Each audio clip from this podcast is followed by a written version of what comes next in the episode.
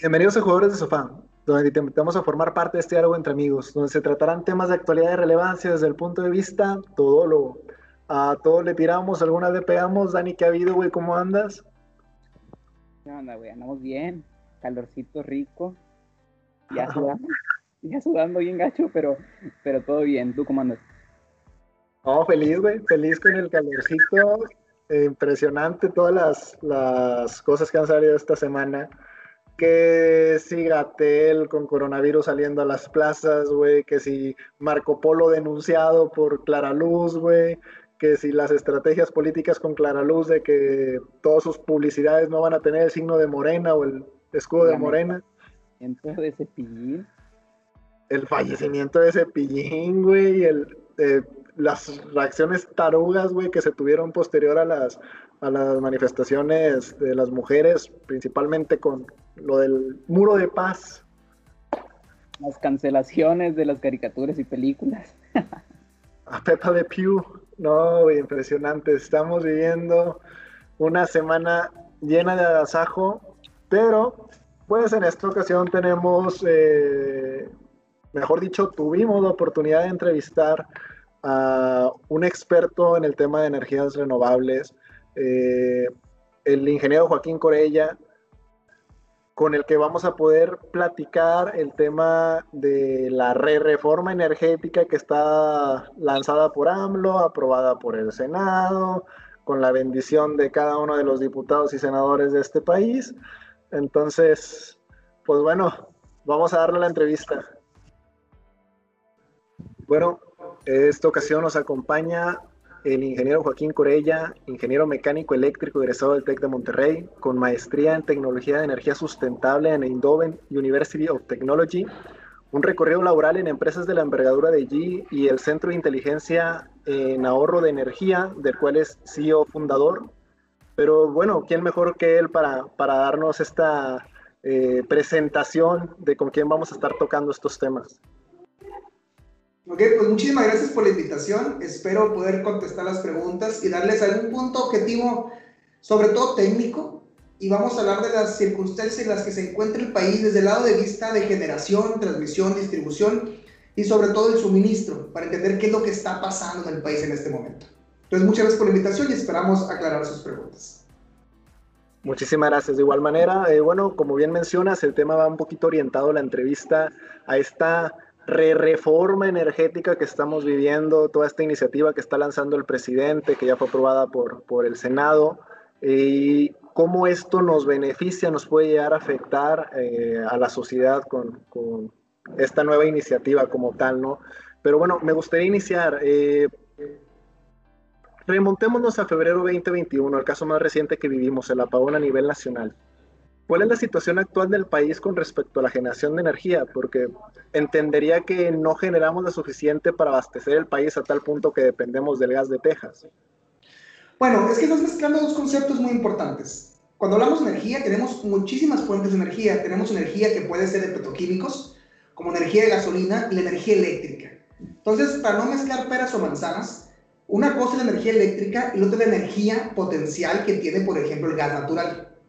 Lamentablemente México no es productor del gas natural. Tenemos mucha posibilidad de fracking, pero es el gas, el shale gas, que pues con el medio ambiente dicen que está medio peleado. Esa sí no es mi área de expertise, pero gas natural tal cual ya no tenemos. Entonces, si queremos generar energía a través del gas, dependemos de externos. Es una realidad y no podemos evitar.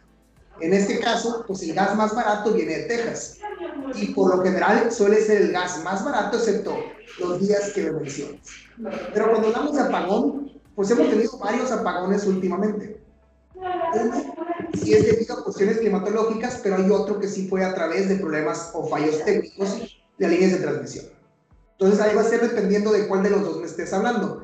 Si hablamos del, del gas natural, pues es un problema que afectó no solamente a México.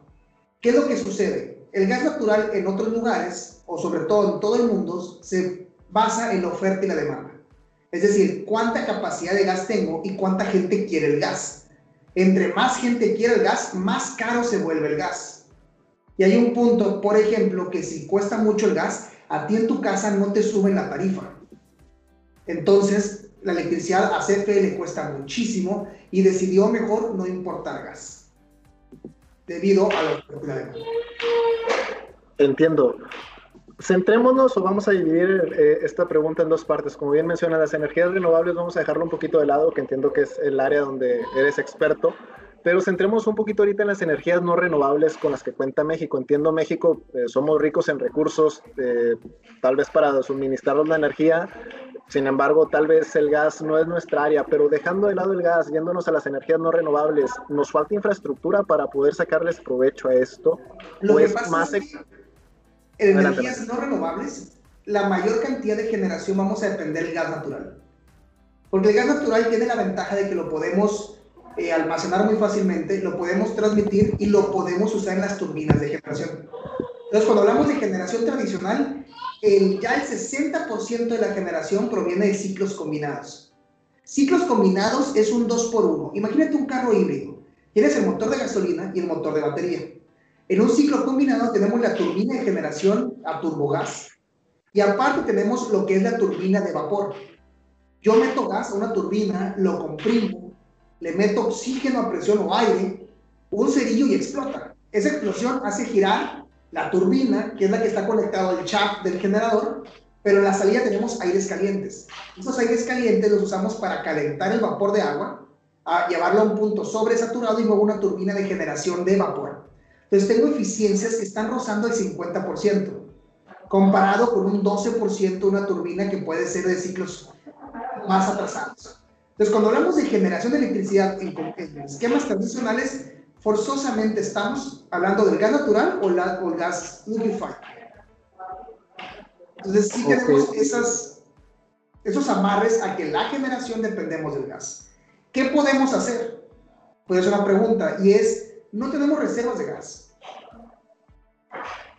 Otros países tienen tanques de gas donde almacenas el gas o compras gas a precios muy baratos y si hay precios caros, pues no compras tanto. Aquí en México no tenemos reservas de gas. ¿Qué era lo que se mencionaba en aquella época con que Andrés Manuel sí teníamos estas reservas y hoy tenemos bastante gas como hasta para revender a América Latina y en fin, ahí hubo un tema de igual manera de gobierno, pero en el cual tal, tal vez nos, nos, tomaría más tiempo centrarnos en él. Ahorita volviendo un poquito al tema de la reforma energética. El respaldo de Andrés Manuel es mencionar la inestabilidad de las energías renovables y pues si me pongo de abogado del diablo, pues no está tan equivocado. En, tu canal, Corella, mencionas, y, bueno, aquí hago una pausa, de igual manera recomendamos a los escuchas pasar a, a consumir tu contenido, la verdad es que muy rico en información. Mencionas que en la hora pico de demanda de energía, que termina siendo en los horarios laborales, coincide con la potencia máxima del sol por lo que beneficia evitar consumo de energías contaminantes y todo este tema, eh, sea gas, sea eh, petroquímicos, etcétera, ¿no? Sin embargo, que a la par que el sol se empieza a poner, el pico de energía pasa de ser laboral a lo doméstico, porque todos llegamos a nuestra casa y estar encerradas 100 personas en un edificio consumiendo una sola luz, por decirlo de cierta manera, pues pasamos a muchas casitas, se empieza a disparar el tema de, de la demanda. Y pues bueno, este, contraste que crea en la caída energética del sol versus que CFE se pone a, mediar su, su, producción, hay un pico que ya no podemos disparar, que empezamos a tener problemas. Entonces, pues entiendo que esto es lo que termina causando el apagón. El no tener esa forma de, de causar esa dichosa panza de pato entonces, por más que se satanice esta re-reforma, eh, pues como tal sí tiene un punto bueno el presidente al, estar como que frenando esta energía renovable, ¿no? Por supuesto, ni todo es tan bueno ni todo es tan malo. Ahora, cuando me refieres de apagón, aquí en México no ha habido un apagón por culpa de energías renovables. O sea, el, el apagón que sucedió anterior al del frío del gas en Texas fue un apagón porque no se le daba mantenimiento a la electrificación entonces, cuando tú pasas corriente por un conductor, ese conductor se calienta y genera un cierto calor en el cambiado. Si quemas pastizales para siembra debajo de ese mismo conductor, vas a hacer que se caliente más. Y al pasar corriente, pues lo que se calentaba normalmente, por ejemplo, de 20 a 35 grados, Si abajo están quemando y está a 45, 50 grados, más la corriente llega hasta 70 y se protege la línea. Entonces el apagón pasado que tuvimos no fue por culpa de las energías renovables, fue por culpa de mantenimiento de CFE en sus líneas de transmisión. Hay que dejarlo bien claro eso. Ojo, que los apagones pueden, que las energías renovables podrían llegar a generar apagones, es otra historia pero hasta la fecha no ha habido ningún apagón en México por culpa de las energías renovables. Entonces, hay que dejarlo bien claro eso, ¿no? Para no echarle culpas cuando no las ha tenido todavía. Eh, entiendo que no se han presentado un apagón como tal de energía renovable o en este caso de energía solar porque pues no es nuestra fuente principal del país de, de la que consumimos, ¿no? Pero estamos preparados como país con la infraestructura necesaria para poder al día de hoy abastecernos con energía principalmente renovable.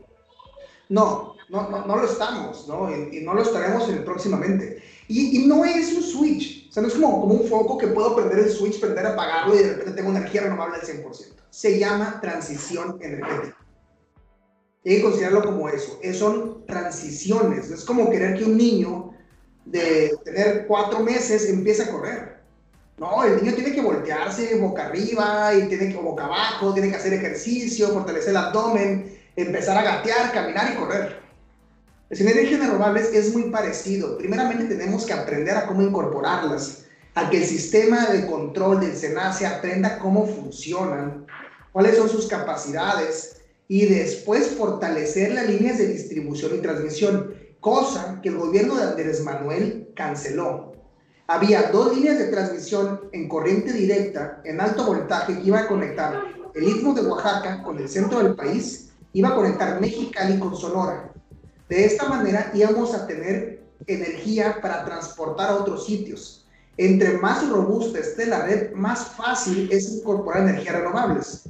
Porque, oye, está nublado en Monterrey, sí, pero Chihuahua está soleado y en Baja California también, y en otro lugar está lloviendo. Entonces, entre más grande sea la red, más incorporación podemos de energías renovables. Pero ojo, no hay ningún país que tenga todavía incorporaciones muy altas, con excepción de pequeños países como Dinamarca. ¿Por qué Dinamarca puede tener 80% de energías renovables o cosas así? Y ni siquiera creo que tiene tanto, porque está muy interconectado con otros países. Entonces, si requiere más energía de la que está produciendo la demanda de otro país. En Noruega, oye, Noruega tiene el 100% de energías renovables. Pues sí, pero la topología de Noruega. Son puros cerros, son montañas y tienen energía renovable 99% hidroeléctricas. Entonces, no puedes comparar peras con peras o peras con manzanas si no estás hablando de las mismas circunstancias. Entre más interconectadas estén las zonas, más incorporación de energía renovable vamos a poder tener. ¿Qué seguiría? Ah, bueno, también tenemos que meterle sistemas de respaldo para que las energías renovables, cuando empiecen a bajar, pues los sistemas de respaldo entren.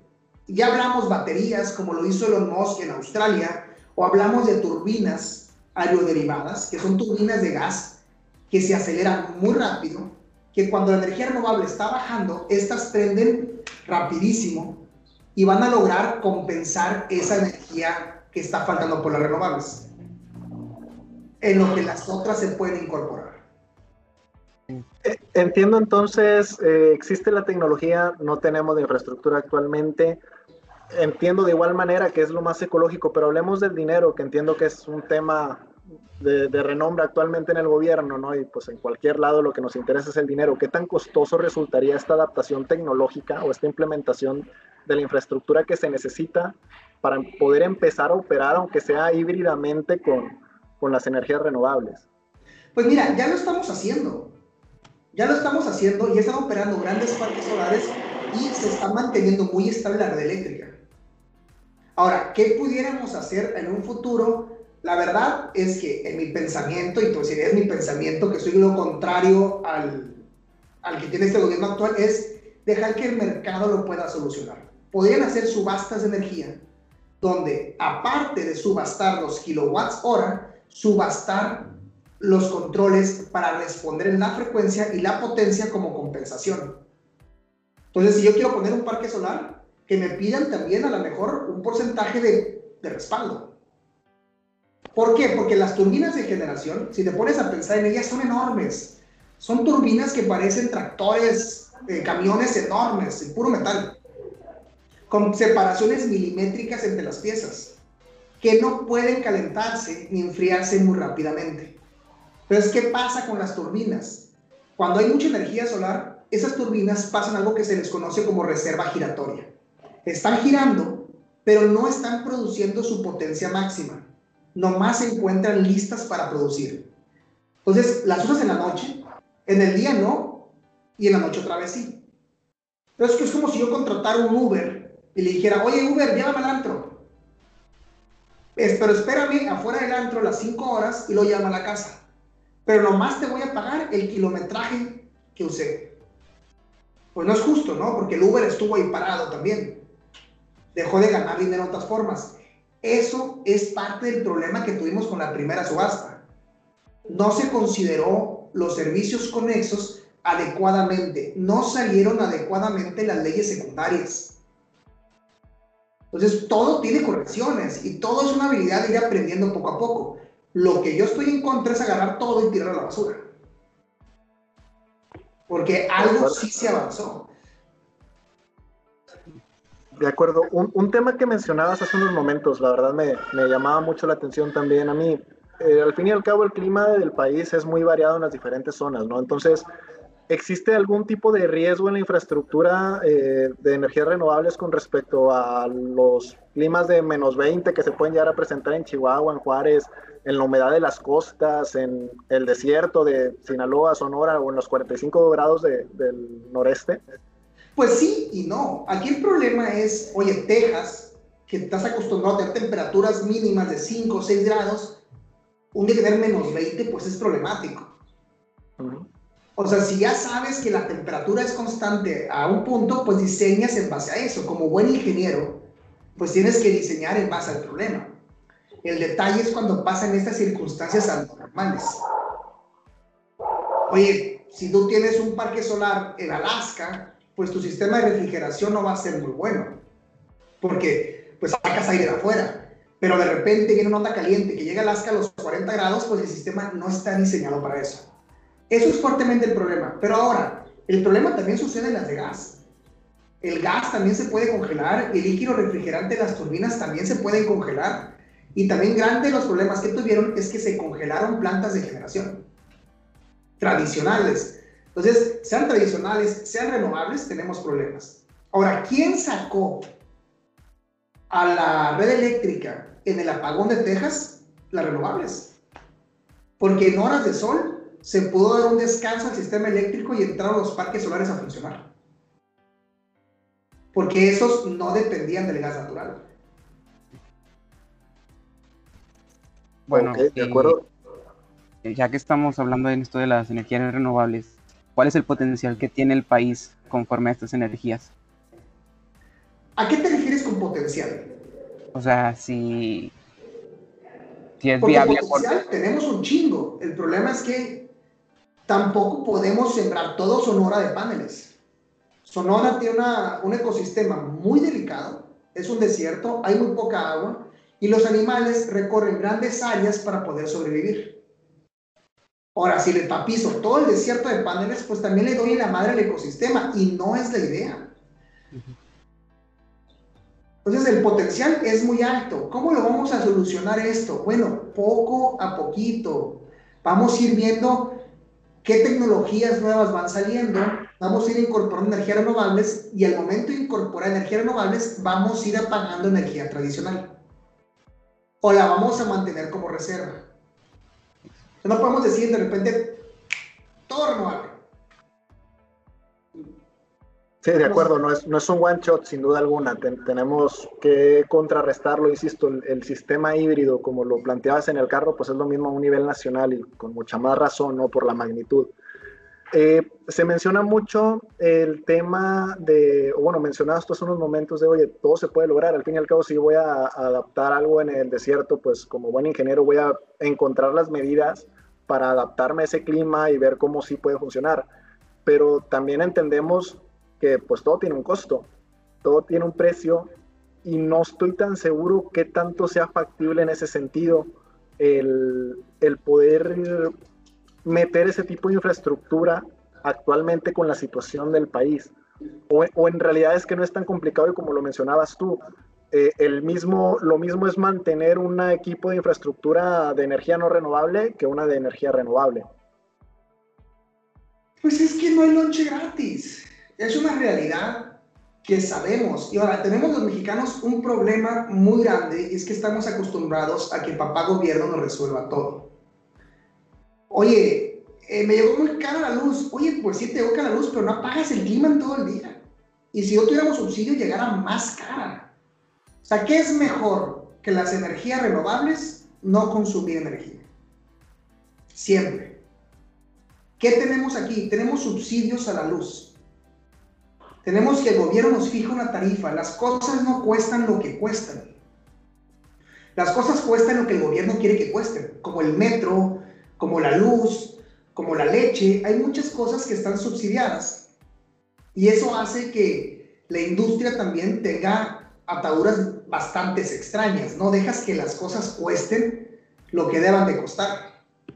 Entonces, si a ti en tu casa te cobran barato porque tienes un subsidio en Monterrey con una tarifa 1C y tienes el clima prendido y te llegan 200 pesos, ¿qué es lo que pasa? Que no cambias de clima. Te quedas con el clima viejo, obsoleto, ruidoso. ¿Por qué? Porque no pagas luz. Si las cosas costaran lo que deberían de costar, pues cambiarías tus equipos muy ineficientes a equipos muy eficientes mini splits inverters de alta tecnología, de mucha eficiencia, y así le liberaríamos espacio a la red. ¿A qué voy con esto? Igual pasa con la red eléctrica. Las cosas tienen que costar lo que cuestan los mercados para que sean competitivos. La energía renovable, una vez instalado el parque solar, no cuesta el kilowatt hora en combustible. Cuesta en inversión inicial y mantenimiento. Pero los parques tradicionales o las plantas tradicionales cuesta la inversión inicial y el combustible. Entonces el costo o el lifetime cost es mucho más alto en las tradicionales que en las renovables. Entonces ahí tenemos una ganancia. El problema es que la renovable no es 24 horas. Pero si yo tengo un mix energético muy grande, pues en la noche sopla más el viento que en el día. ¿Por qué? Porque el aire caliente, el sol calienta el aire, ese aire se enfría, sube la montaña, se mete el sol, ese aire se vuelve a enfriar, pero se calienta, sube, se enfría, baja y generan ciclos de viento. Suele haber más viento en la noche que en el día y eso, adivina qué, compensa la energía solar. Que ese es un dato que quería preguntar como tal. Tenemos el tema de los sistemas híbridos, pero ¿cuántas energías se pueden trabajar a la par en un sistema híbrido? Todas, todas. ¿Por qué? Porque la energía se sincroniza a una, un voltaje y una frecuencia maestra. Cuando inició el tema en México, en México inició la electricidad como en 1890 por ahí. Una fábrica textil en León, Guanajuato. La fábrica manejaba vapor y dijo, ¿sabes qué? Me sale mejor electricidad, la transporto más fácil, no me explotan las tuberías de, de vapor y puedo prender focos. Y el vapor no hacía eso. Entonces la, la gente empezó a meter plantas de electricidad y así empezaron más plantas a meter y todos fueron privados. En Estados Unidos eran 60 Hz y en Europa 50. Y al final cada quien puso lo que quiso y ponía su planta en su ciudad y le vendía luz a los vecinos. Esto sí era un desmadre y tuvo que organizarse. Y en 1933, con Adolfo López Mateos, creo que fue, no, ese fue después, con Lázaro Cárdenas, fue cuando se hace CFE. Y el objetivo de CFE, ¿cuál es? Regular hacer que todas las plantas de electricidad funcionaran al mismo voltaje y a la misma frecuencia. Después tuvieron que poner plantas donde los particulares no querían poner electricidad. Es decir, los particulares solamente querían poner donde hubiera negocio. Y en los poblados lejos no ponían plantas. Y esta fue la función de CFE. Y hasta el 74, por allá, con Adolfo López Mateos, es cuando se nacionaliza y se forma una gran CFE. Y esta gran CFE hace que todas las plantas del país funcionen a la misma frecuencia. Mismo voltaje, misma frecuencia determinadas. Se estandarizó la industria. Después vinieron varias reformas energéticas y ahorita tenemos que tú en tu casa pones un sistema solar y se interconecta a la red de CFE. Entonces, ¿cuántos sistemas de energía pueden tener diferentes? Los que quieran. De hecho, en México tenemos eh, geotérmicos, hidroeléctricas, gas natural, combustóleo, ciclos combinados, eh, motores de combustión interna, parques solares, parques eólicos, y todas las que quieras. ¿Por Porque se interconectan a la frecuencia maestra de CFE. Entonces, ok, entendemos, eh, podemos combinar n cantidad de energías y eh, suena, suena bien, suena perfecto. Entiendo que no es tan factible el tema de un peak shifting o un cambio de pico a nivel nacional por la complejidad que esto conlleva en nuestra cultura o en nuestras costumbres horarias, por decirlo de cierta manera, ¿no? Pero eh, entiendo que la forma de contrarrestarlo serían los bancos de baterías, como lo mencionabas. Entiendo que no tenemos infraestructura para poder almacenar eh, esta energía mediante bancos, pero también en base a tus videos me documentaba que un banco de energía podría ser o un banco de batería podría ser el tema de una hidráulica.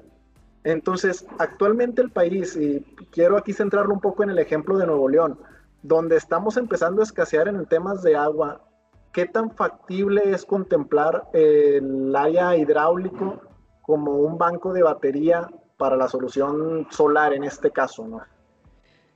Mira, es muy complejo porque tiene que darse las condiciones para que se pueda hacer. ¿Qué es lo que hace los sistemas de almacenamiento hidráulicos? Es, pues la misma bomba o, el mismo motor, que por lo general son turbinas tipo Francis, las que tienen los, las reservas, cuando baja el agua, pues generas electricidad.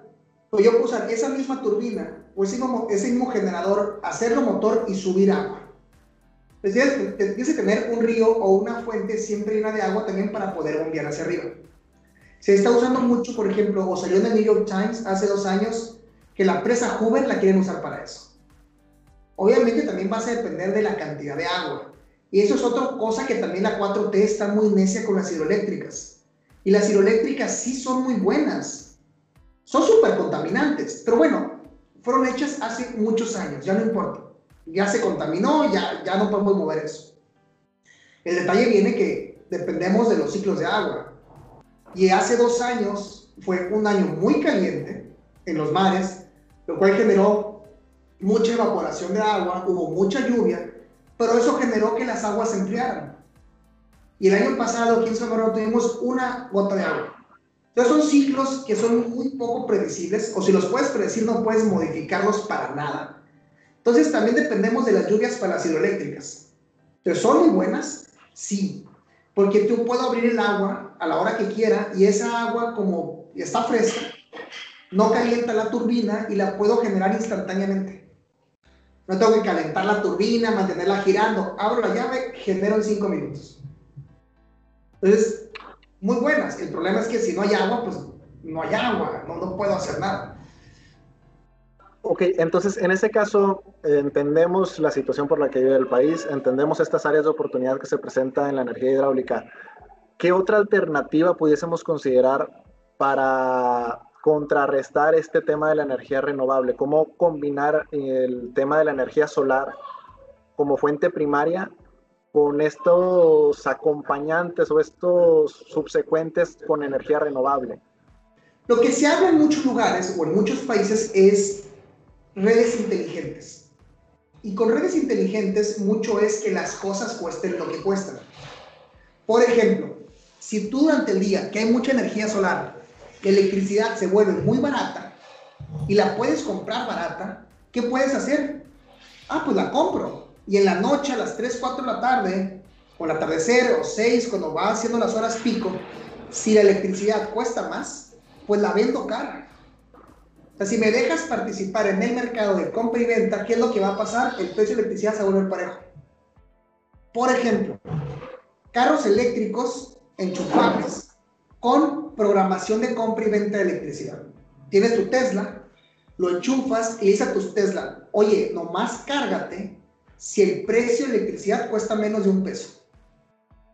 Entonces, en ese momento hay mucha energía solar y todos los carros conectados en las casas y en las empresas se van a cargar. Pero al mismo carro le puedes decir, oye, pero vende, si es necesario, el 30% de tu carga, si el precio de la luz pasa de 3 pesos. Y si pasa de 3 pesos, tu carro se va a descargar el 30% para que llegues de tu oficina a tu casa. Y automáticamente en esa oferta compra y venta estás regulando el precio de la electricidad y la cantidad de luz disponible. ¿Qué pasa en nuestro país? Oye, ahí sale el gobierno con una campaña de apaga el foco. Pues sí, ¿no? O sea, si, si precio costara lo que costara, la gente lo pagará porque cuesta mucho.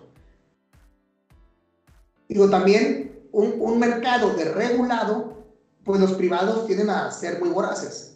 Citamos un mercado regulado, pero que las cosas cuesten lo que cuestan. Ok, ahora centrémonos a lo que menciona el gobierno con respecto a el combustóleo, ¿no? Este desperdicio derivado de la refinería del petróleo para la gasolina, al quemarse genera esta energía que necesitamos, producimos mucho y ya nadie lo compra, ¿no? En otras palabras, eh, tenemos para aventar para arriba un bajo costo económico, el maná que nos cae del cielo según el presidente, ¿qué tan económico en comparación es generar energía con combustóleo comparado con energías limpias? La verdad, la verdad, no tengo el precio, porque si no te cuesta, pues es gratis, ¿no? O no es gratis, pero hay que ver qué usos secundarios tenemos para el combustóleo. Lo malo es que la industria naval tampoco lo quiere ya. Antes era para los grandes buques, nadie lo quiere, pues estamos un apestado ahí que quieren usar. Entonces, bueno, si lo vas a usar, úsalo. Lo que pasa es que no sirve para todas las plantas, nomás son para las plantas termoeléctricas. ¿Qué haces? Quemas el combustorio muy ineficientemente, como si pusieras una estufa, encima pones una caldera, se calienta el agua, generas gas sobresaturado, lo metes a la turbina, pero son eficiencias del 12-13%. Y aparte, la cantidad de CO2 que emites es muchísima y el contaminante local es muchísimo. Entonces tienes después afectaciones a la salud pública, afectaciones a la fauna, a la flora, a la imagen de la ciudad donde están esas plantas y no produces tanta electricidad. Entonces, bueno, ¿qué te puedo decir? Si lo quiero usar gratis, pues es muy difícil competir con el gratis, pero si te dan un chingazo gratis, no porque sea gratis vas a recibir el chingazo, ¿no? Qué bueno, ahí ponga... Adelante, por favor bueno, ya que estamos hablando de esto, yo quería saber cuál es tu opinión al respecto de que AMLO está apostando por el uso de los combustibles fósiles. En lo personal, es una pendejada. ¿Por qué? Porque el mundo, y no solamente México, o sea, la humanidad va hacia las energías renovables. Ok, imagínate que te vámonos en el tiempo hace cinco años. Viajemos al 2015. Y te dijeron, oye, va a haber una pandemia en el 2020. Se van a requerir vacunas. El primero que logre la vacuna va a estar llorando con billetes de dólares, se va a estar limpiando las lágrimas. Si supieras eso, ¿qué hicieras tú? Apuesto con así. Le metes infraestructura a crear lugares para generar vacunas, ¿no? Es lo mismo con las energías renovables. Estamos viendo el chingazo venir, pero teledirigido. Ya sabemos que las energías fósiles van para abajo, que el futuro está siendo renovable y que vamos a necesitar capital humano, infraestructura, desarrollo de tecnología, materiales, eh, algoritmos, personal. Entonces ya sabemos que se va a usar. ¿Para qué le estamos apostando a lo otro si ya sabemos que el futuro viene por allá? Y el que logre usar tecnología más eficiente, más limpia, más barata, se va a estar llorando y limpiando con dólares, riéndose de lo que está ganando. Por ejemplo, eh, tenemos el tema que tú mencionabas con respecto a la industria. Yo siempre he pensado que uno de los peores errores del gobierno es cerrarle las puertas al sector privado. Lo veíamos en a estas mismas fechas con respecto a la vacuna, de no, el gobierno es el único que va a poder surtir, eh, los demás háganle como quieran, pero se tienen que esperar. Después fue viendo cómo se fue cerrando este mercado y ahora sí que el que las consiga, mientras esté todo claro, vamos a, darle para adelante. Yo concuerdo contigo con que la solución con respecto a la infraestructura, con respecto a la economía, con respecto a la implementación de nuevas tecnologías en el, en el país, pues necesitamos el apoyo del sector privado. Actualmente hay empresas que sustentan o se benefician de la generación de energía. Eh, aquí en Nuevo León lo podemos ver cerca con, con los parques eólicos que, que, se encuentran en la carretera Saltillo. Pero de igual manera eh, se plantea que la dependencia legal que tendrían las empresas hacia la CFE es extremadamente peligrosa ahora con este tema de la, de la reforma energética.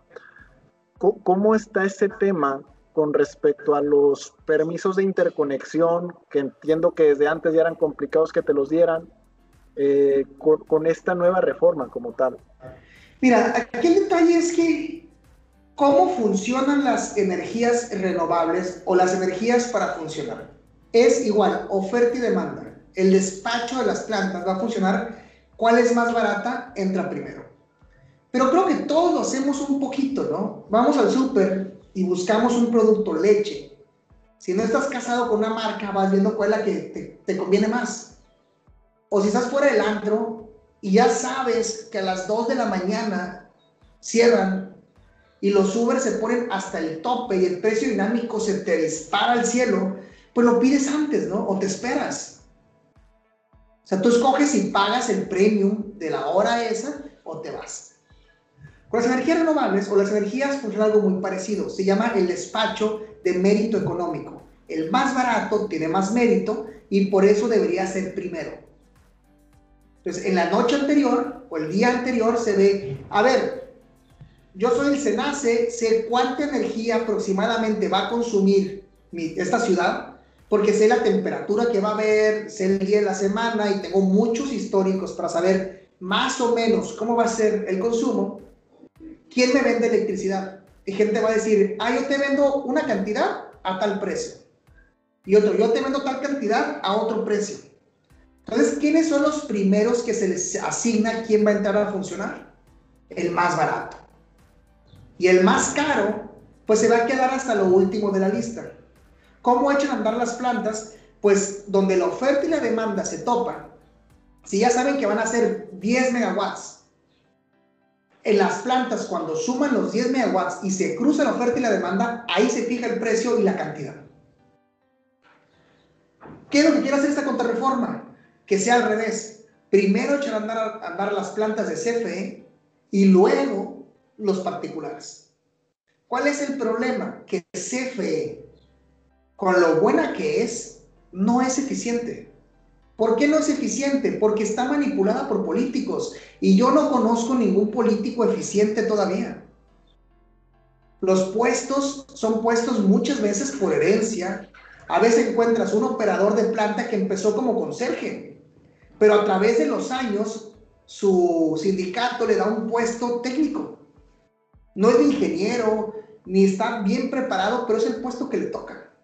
O ya se va a jubilar y le hacen el favor y lo suben de puesto para que se jubile con un super sueldo, pero no es el que le corresponde.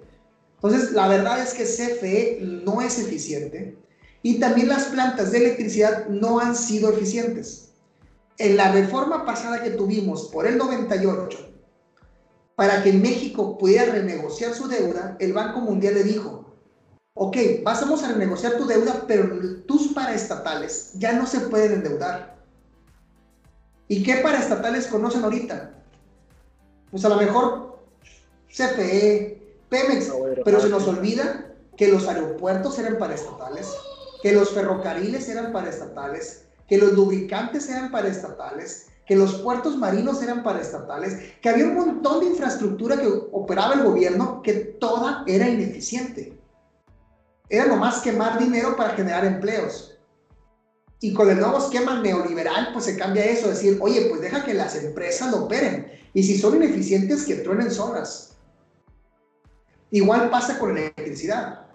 Como las empresas se ponen a competir a través de subastas, no a través de licitaciones como lo quiere el PEGE, el PEGE quiere que sean licitaciones o asignación directa. Entonces ahí tú puedes meter, oye, que el director general se llame Joaquín Corella. En cambio, en una subasta, el precio más barato es el que se asigna. Esas son las grandes diferencias. Actualmente entran a andar las plantas más baratas y después las más caras. Con esta llamada contrarreforma, primero van a entrar las plantas del Estado que te garantizo que no van a ser más baratas que los particulares. Entonces, el precio de la electricidad va a costar más. ¿A ti te va a costar más? Probablemente no, porque tú y yo tenemos una IFE. Y esa IFE genera votos. Pero ¿a quién les va a costar? A, a nuestros impuestos. Entonces, a lo mejor no vemos un aumento en la luz, por andar, andar plantas más ineficientes, vamos a ver un aumento en el precio de la electricidad, por lo pronto en el mayoreo. Ok. Hay, hay, otro tema en el que me gustaría ondear. Digo, siempre se ha planteado que eh, el implementar energía sustentable para abastecer el uso particular, por ejemplo, si yo quisiera poner paneles solares en mi casa, ¿no? Es muy caro. ¿Cómo son los análisis costo-beneficio hoy en día? A ver, otra vez. Me perdí la última parte. ¿Análisis costo-beneficio de qué? De implementar energía sustentable en uso particular. En casas, en pues, terrenos. Digo, es muy obvio, hay tantos que no tanta gente pusiera si no fuera redituable. El detalle es yo lo pongo mucho como ejemplo. Tenemos un sistema ahorita que se llama medición neta. Que el kilowatt que yo le entrego a CFE en el día se lo pido en la noche. A mí, en mi opinión particular, este es un incentivo que nos da el Estado para que incorporemos energías renovables. Pero a CFE no le es conveniente. ¿Por qué? Porque imagínate que nos vamos otra vez al antro. Vamos a ir a un antro y ahí la cerveza me cuesta 50 pesos o la botella de Bacardí me cuesta 1500, no sé, hace mucho que no voy. Pero digamos que cuesta 1500 la botella. A mí un Oxxo me cuesta 150 pesos. Entonces, hace cuenta que yo voy al antro y le entrego la botella de Bacardí en el día, cuando están barriendo apenas. Le digo, oye, pónmela a enfriar, vuelvo en la noche. Y en la noche llego y pido mi botella de vuelta y me dicen, oye, la cuenta es de 1400. Oye, ¿qué pasó? Ya te di la botella. Sí, pues tu botella cuesta 150 y te estoy cobrando la diferencia. No, no, no, yo te di una botella. A mí dame la botella en la noche cuando el antro está a tope, porque me la quiero tomar ahorita. Entonces, algo así es lo que hacemos con la medición neta. Le entregamos un kilowatt a CFE a la hora que cuesta poco y se lo pedimos a la hora que cuesta más. Entonces, es como un incentivo que tenemos para la incorporación, pero realmente no creo que vaya a durar muchos más años. Eh, entiendo esa parte, de, lo mencionabas también hace rato con respecto al mismo modelo de la bolsa de valores, ¿no? De compro barato, vendo caro, etcétera, ¿no? Pero eh, esto va más orientada a la pregunta con respecto a Digo, entiendo, en un escenario utópico donde el gobierno abasteciera al pueblo de energías tal vez no fuese necesario, pero si el día de hoy yo quiero poner eh, mis eh, celdas solares en el techo para ayudarme a mí entendiendo todo este tema, esa infraestructura, aún sabiendo que me van a cobrar los 1400 de la botella, me termina eh, conveniendo de cierta manera. Oye, con el sistema que tenemos actualmente, medición neta, sí. Conviene mucho. Son entornos de inversión que pueden ser desde dos años, si eres doméstico alto consumo, a cinco o seis años si eres una casa con bajo consumo. Cuando tú haces una casa, haces una casa pensando en 25 o 30 años de vivir ahí. Entonces, pues a los cinco años recupero y me quedan 25, está toda madre. Yo digo es que aún las energías renovables, cuando lo vemos muy bonito, pues sinceramente le cuesta al Estado esa, esa compensación. Es decir, yo te entrego en el día y te lo pido en la noche, sí está muy cómodo para el usuario, pero no es tan cómodo para CFE porque le cuestan líneas de transmisión, líneas de distribución, los empleados, las plantas de generación y demás. Es todavía mínimo comparado con el ingreso que tiene. Pero lo que yo quiero decir es que no va a durar mucho más el esquema que tenemos de interconexión actualmente. Porque ningún país ha durado mucho. ¿Qué se puede hacer? Se pueden poner bancos de baterías. Almacenas baterías solares durante el día y las sacas en la noche cuando tienes energía solar. De esta manera ni le pides ni le entregas a CFE, que es hacia donde va la tendencia mundial. Sistemas híbridos. yo, yo particularmente había escuchado una noticia de que en Costa Rica ya se, iba, se está empleando cosas para que en este año se deje de usar el combustible fósil. Costa Rica es una maravilla. en México a corto plazo pueda seguir ese modelo? En México, a corto plazo, no. O sea, México a corto plazo no vamos a lograr una incorporación de energías renovables a gran escala, y menos en la administración actual. Eso es una realidad. Entonces, ¿qué va a pasar? Va a seguir esta administración y a lo mejor entra otra igual, o a lo mejor nos pasa como Estados Unidos. Sale Trump y entra Biden, que es lo contrario a Trump, y deshace todo. Pero aún así, si deshace todo lo que hizo el PG, podemos tardar tiempo y el vuelito perdido y el avance que teníamos. Entonces, por lo pronto, en los próximos 15 años, no veo grandes cambios en la implementación. Porque una planta, un parque solar, un sistema eléctrico tarda muchos años en construirse. Son uno o dos años de ingeniería más otros tres, cuatro años de construcción. Entonces, desde que yo subasto una planta y la asigno a la que entre en operación, pueden pasar cuatro, cinco, seis años. ¿Cómo está ubicado el país a nivel mundial en temas de energías renovables? Pero desglosémoslo en todos los rubros, tanto en tecnología, soluciones teóricas, expertos, infraestructura como tal. Mal, mal, mal, mal y mal, y menos ahora. O sea, si lo que debemos de apostarles es eso, pues a generar gente. Ahora, yo estoy muy agradecido con el Estado porque me permitió irme la maestría con Conacit. Y te voy a decir, el 100% de lo que me dio el gobierno para la maestría lo he pagado con creces en el ISR de lo que mi empresa genera ahora. Entonces, ¿vale la pena seguirle apostando a gente que se vaya al extranjero? Claro que sí, yo te lo puedo decir con mis declaraciones anuales. Entonces, lo que me llegó a dar con la cita en su momento, se lo he regresado, pero con muchas veces, por el conocimiento que me dio. Ya eso no existe. ¿Qué necesitamos escuchar las personas ante la aprobación de esta reforma? ¿Cuál debe ser nuestra postura? Que el fondo puede ser bueno, la manera en que lo hicieron es terrible. Hicieron una barbaridad de tonterías que la Corte las va a quitar. No puedes quitarle la competitividad de las empresas, está protegido por la Constitución.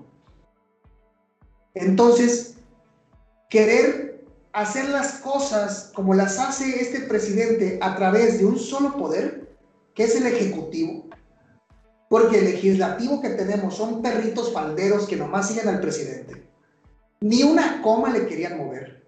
No escucharon nada de los comentarios de los expertos. Y esta, hoy ya está el primer amparo. La van a votar en la corte la van a votar en tribunales internacionales. Es que ni para hacer eso le echan ganas.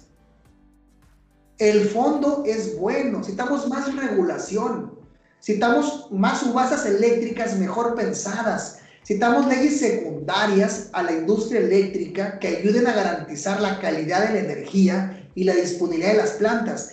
Pero esto que acaban de hacer es una barbarie que se va a votar en tribunales, que no va a entrar en funcionamiento y nomás van a decir, ah, los particulares nos quieren, lo que siempre dicen, pero hagan bien las cosas, chingado. Eh, Joaquín Corella, muchísimas gracias por la entrevista. ¿Dónde te puede seguir la gente? Pues si quieren ver todo lo que escribo, Sarta Tonterías, tengo Twitter, que es eh, J-Corella. Y también en las redes sociales como CIA Energía, en lo que es en YouTube y en Facebook. Lo que es ya la, cuenta de la empresa. De igual manera vamos a dejar abajo en la descripción las ligas para que lo puedan seguir. De nueva cuenta, muchísimas gracias Corella, te, te agradecemos el tiempo, la entrevista y continuamos con el programa. Bueno, esta fue la entrevista con el ingeniero Joaquín Corella. Digo, muy interesante, no sé qué te pareció, Dani Ah, me pareció, me pareció interesante, pues, lo que venimos hablando ya desde hace varios capítulos, la continuidad, por no querer darle continuidad a, a trabajos pasados, a proyectos pasados, pues vamos dando dos pasos para atrás y uno para adelante. Mira, yo sí me quedo con un poquito ahí de. No están tan güeyes el gobierno, güey. Digo, siempre lo hemos sabido, son raza muy inteligente que se hace pasar por taruga para que los tarugos como nosotros podamos votar por ellos. Pero creo que sí tiene un punto Andrés Manuel, ¿eh? O sea, e, ese tema, estoy totalmente de acuerdo con Corella. El futuro deben ser las energías renovables sí tienen esa área de oportunidad con respecto a, la demanda, con respecto a las horas y eh, la potencia que necesita, porque uno de los temas que él decía es, bueno, hay turbinas Tesla que esa manera de reaccionar instantánea, eh, pues se tiene. Pero pues estamos hablando que Tesla es lo caro, papito. O sea, el, el, dueño de Tesla me está mandando cosas a Marte, güey. Entonces, este, creo que en un país donde nos acabamos, equivocadamente, eso sí es una tarugada del gobierno, eh, todo el presupuesto en compra de votos disfrazada de apoyo o becas para los ninis, de apoyos a los micronegocios, de créditos de buena voluntad, de inversiones a ranchitos este, en Tabasco, a estadios de béisbol de la familia, en aeropuertos, porque como mencionas, todo tiene que tener mi nombre, nada puede tener otro logo. Eh, pues dices tú, ok, sí, nos acabamos el dinero, no lo tenemos ahorita para invertirla en infraestructura. La solución no es cerrarla, pero también le doy la razón de, bueno, si el combustible lo tenemos a la mano, pues como que ya estamos contaminando. El, el pedo es, no me expongas a dejarme sin electricidad porque pues ahí sí vamos a tener un tema de, economía si se para la industria, si en el área médica las farmacias, sus refrigeradores se quedan sin luz y se empiezan a echar a perder los medicamentos que tanta falta nos hacen y tan poquitos tenemos. Entonces, tienen su punto, tienen su punto ahí el gobierno como tal, ¿no? Claro, cada quien tiene su punto de vista, correcto, pero hay que actualizar el sistema, hay que actualizar el sistema y pues poco a poco ir implementando estas nuevas energías y también poco a poco ir bajando las energías que están contaminando. Sin duda, eh, tenemos, como tú dices, este, darle continuidad a ese tema, no por tener una solución de ahorita vayamos a perjudicar el futuro, no es cerrarle la puerta al mañana, que son las energías renovables, es y seguir viendo. Eh, se mencionaba con, con Corella, tenemos que resaltar mucho el dato del CONACID, güey. El CONACID fue uno de los eh, secretarías o departamentos que más se vieron afectados con el tema de recorte de presupuesto por Andrés Manuel. Entonces, oye, no, no tenemos, que era lo que mencionaba con lo que cerraba la entrevista este Corella, no tenemos expertos, no tenemos teoría, no tenemos tecnología, no tenemos infraestructura, no tenemos el apoyo del sector privado porque le cerraste la puerta, ni tenemos la economía. Dices tú, pues no tenemos ni madre, cabrón. Entonces, eh, eh, eso es donde deberíamos de, empezar a disparar este tema. Yo creo que sí nos debería estar haciendo más ruido eh, la situación con esta re reforma a toda la gente. Sí entiendo que hay temas tal vez igual de relevantes o más relevantes como el tema de, el Día de la Mujer, de las marchas que se, que se hicieron, insisto, todo, todo el apoyo para ese tema pero también hay unas cajas chicas, este, como lo del tema de Macedonio, que ya también lo usan para colgarse y cubrir otras cosas. Ese tema de, de Gatel también es, siento que es un, volteen a ver allá y distráiganse de este desmadre que traigo acá. Entonces, no, no podemos ignorar el elefante rosa en la habitación y hay que ver cómo sí proceder con esto, ¿no? O sea, hay, hay que estar muy pendientes de esa nota para evitar que esto, a pesar de ya estar aprobado, pues no se vaya a llevar a cabo tal, tal cual. Vamos a ver, a ver cómo se manejan los altos mandos en nuestro beneficio. en su beneficio, en el nuestro, pues, en el de ambos, pues los tuyos, los míos y los nuestros, pero que hagan, cabrón, que, que algo sume, pues. A ver, eh, ¿qué le hacemos? México mágico. México mágico, pero bueno, nos vamos, Dani. Vámonos.